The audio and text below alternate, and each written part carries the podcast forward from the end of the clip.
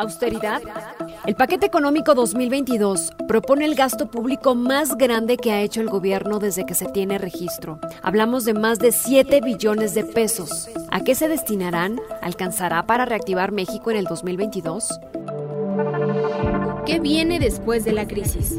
¿Cuál es el impacto económico de las decisiones políticas de los gobiernos? ¿En qué debemos invertir? Mercado efectivo, el rumbo de la recuperación. Con Lucero Álvarez. Hoy nos acompaña Ángel García Lascurain, presidente nacional del IMEF. Ángel, ¿cómo estás? Qué gusto saludarte como siempre. ¿Qué tal, Lucero? Al contrario, muchas gracias por la invitación. Un gusto saludarte también. Algunos analistas eh, indican que el paquete económico del próximo año, del 2022, eh, pues fue presentado con una previsión de un marco macroeconómico con crecimiento optimista, pero sin expectativas de que los ingresos tributarios aumenten de forma considerable. Eh, ¿Qué opinas de este proyecto eh, que fue presentado en un ambiente todavía de mucha incertidumbre económica, obviamente por la pandemia? Claro. Mira, de la, por, un, por un lado eh, positivo, nos parece que el paquete económico 2022 mantiene la austeridad fiscal, es importante mencionarlo. Es consistente con la prudencia fiscal y, y tiene modificaciones que en general pueden mejorar la eficiencia recaudatoria y todo eso lo vemos de manera positiva. Tiene algunas premisas conservadoras como el pronóstico de tipos de cambio, el precio del petróleo, que nos parece que es prudente. Eh, sin embargo, como bien comentas, tiene también varias premisas optimistas eh, que nos preocupan, el crecimiento del PIB, la inflación, la tasa de interés, y específicamente en cuanto al pronóstico de crecimiento de 4.1%. Eh, nosotros desde el IMEF estamos estimando un 2.9%. Eh, no vemos hoy condiciones para llegar a ese 4.1 con el nivel deprimido que vemos en la demanda interna, eh, principalmente la inversión privada y la debilidad del consumo. Eh, nos parece que sigue quedando pendiente, después de haber revisado el paquete, pues una reforma fiscal integral ¿no? que permita fortalecer las finanzas públicas en el mediano y en el largo plazo y que a su vez promueva la inversión y el crecimiento económico sostenido ya después de la reactivación post-pandemia. Bien, esto que mencionas es importante. Las metas presupuestales pues tendrían una barrera en caso de que el crecimiento económico, el precio del petróleo, el tipo de cambio eh, disminuyan o si la tasa de interés eh, registra un, aumento. Por una parte, hay avance en este tema eh, de vacunación y, y reapertura económica, pero la pandemia no terminaría pronto. ¿Cuál consideras o cómo consideras que está el ánimo en este momento para invertir? Porque todavía aquí en México se suma un gran tema, la inseguridad. ¿Qué opinas? Sí, sin duda la pandemia sigue siendo, por supuesto, un factor central en las decisiones de inversión. Existe el riesgo de, un nuevo pico de contagios con las nuevas variantes del virus que están llegando y ello pues genera incertidumbre sobre cualquier escenario de recuperación o de una recuperación, digamos, sostenida y plena, porque obliga a la cautela, ¿no?, de personas, de empresas y eso tiene un impacto directo sobre las expectativas de crecimiento económico, sobre los, los proyectos de inversión. Eh, sin embargo, nos parece que el principal factor eh, no es tanto la pandemia, de alguna manera eh, avanza la campaña de vacunación y hemos aprendido como país, como personas, como humanidad a gestionar mejor el, el virus. nos parece que el principal factor que sigue deteniendo el crecimiento es la debilidad de la demanda interna y de la inversión. Bien, el proyecto está proponiendo un gasto público con un aumento de 8.5% respecto al año anterior. Eh, se dice que es el más grande que ha hecho el gobierno desde que se tiene registro, eh, tomando en cuenta, por supuesto, la, inflación. Son, siete, son más de 7 billones de pesos. ¿Cómo se podría cubrir el aumento al gasto para el próximo año? Bueno, es, es, muy buena pregunta. Es un factor que nos preocupa porque si el crecimiento estimado, el que está planteado en el paquete, no se logra, pues va a tener un impacto sobre el balance de finanzas públicas. Eh, desde nuestra perspectiva, la mejor manera de sustentar ese crecimiento en el gasto y un presupuesto balanceado es con, con, la misma reforma fiscal que mencionaba, que estimule la inversión, que se utilice la política fiscal no como herramienta recaudatoria de corto plazo, como está planeado ahora el paquete, sino como una herramienta de estímulo a la inversión y la generación de empleos.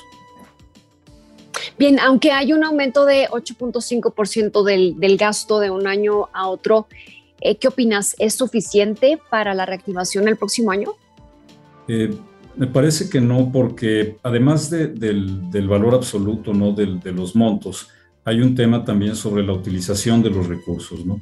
Eh, buena parte del crecimiento en el gasto eh, se está destinando, por supuesto, a, a programas de, de, cobertura social, de impacto social, pero también a proyectos de infraestructura que desde nuestra perspectiva tienen una muy dudosa rentabilidad financiera, pero también una, dudosa rentabilidad social. Nos parece que la canalización del gasto público debería ir a proyectos que realmente tengan un impacto multiplicador sobre la capacidad de crecimiento.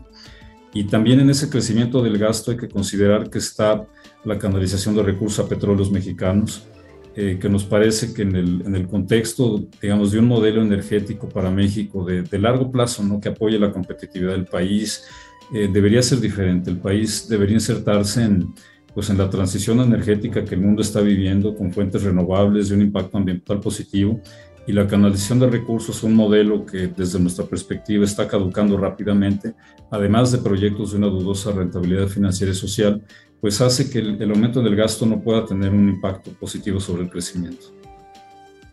El proyecto de, de, presupuesto de egresos para el próximo año está contemplando una inversión pública de 863 mil millones de pesos.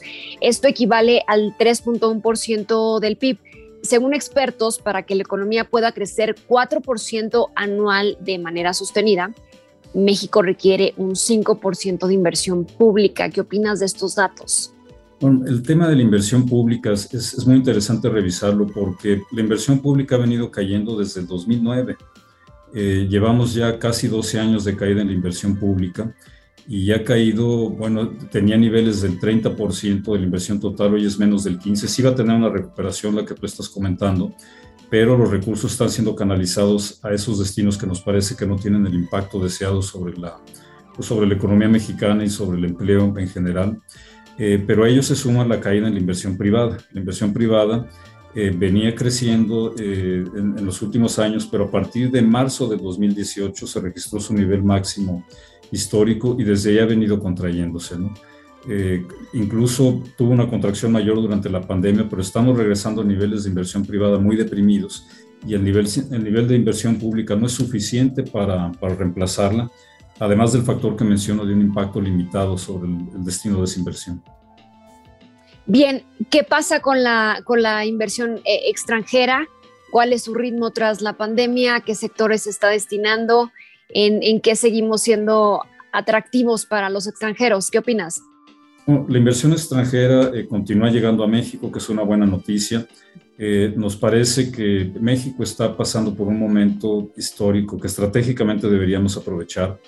Eh, México debería estar recibiendo recursos de arriba de los 40 mil millones de dólares anuales eh, por dos factores. Primero, por, la, por el repunte tan importante de Estados Unidos, por la integración de cadenas productivas y todo lo que requiere el crecimiento que ese país está teniendo, pero también por el distanciamiento comercial entre Estados Unidos y China estamos en una posición estratégica para captar eh, cadenas de producción, cadenas de proveeduría que se encuentran en Asia y que están destinadas al, al mercado norteamericano. Eh, México sigue recibiendo niveles de inversión de, de, hace cuatro o cinco años que a todas luces es insuficiente para esa coyuntura que estamos viviendo. No nos parece que estaríamos recibiendo cerca del doble de los recursos de inversión que actualmente estamos captando. Bien, por último, eh, tras la pandemia, pues salimos bastante lastimados en materia de, salud, en materia económica. ¿En, ¿En, qué consideras que debe invertir México después de esta experiencia, de esta gran emergencia sanitaria? Gracias, Lucero. Si te agradezco la pregunta, mira, desde el IMEF estamos eh, proponiendo, debe haber un, un diseño de, de un, un, nuevo modelo de desarrollo post pandemia, déjame ponerlo así. Eh, Debemos identificar como país cuáles son los elementos de una economía exitosa con una visión de mediano plazo, eh, desde un punto de vista de inversión, de generación de empleo, pero también de transición energética, de transición eh, desde un modelo de capitalismo que tenga un impacto social positivo. Eh, nos parece que, que falta una estrategia sólida de crecimiento, nos falta como nación, nos falta como país. Debemos desarrollar una estrategia con una visión de mediano plazo a partir de la, del consenso entre los diferentes sectores, de reconocer la importancia de la inversión privada y de reconocer los nuevos modelos de desarrollo que están proliferando a nivel internacional. Eh, es el momento adecuado. En la post-pandemia estamos volviendo a una nueva normalidad con una mucho mayor dependencia de la tecnología, con una, una transición hacia nuevos modelos de producción y México debe insertarse de manera competitiva en eso.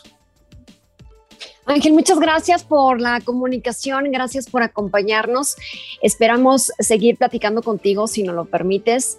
Ojalá hablemos en las próximas semanas, en los próximos meses, de una mejora en las cifras económicas de nuestro país. Lucero, al contrario, te lo agradezco muchísimo, con todo gusto. Gracias a todos por acompañarnos. Yo soy Lucero Álvarez. Nos escuchamos en el próximo episodio. ¿Qué viene después de la crisis? ¿Cuál es el impacto económico de las decisiones políticas de los gobiernos? ¿En qué debemos invertir? Mercado efectivo, el rumbo de la recuperación. Con Lucero Álvarez.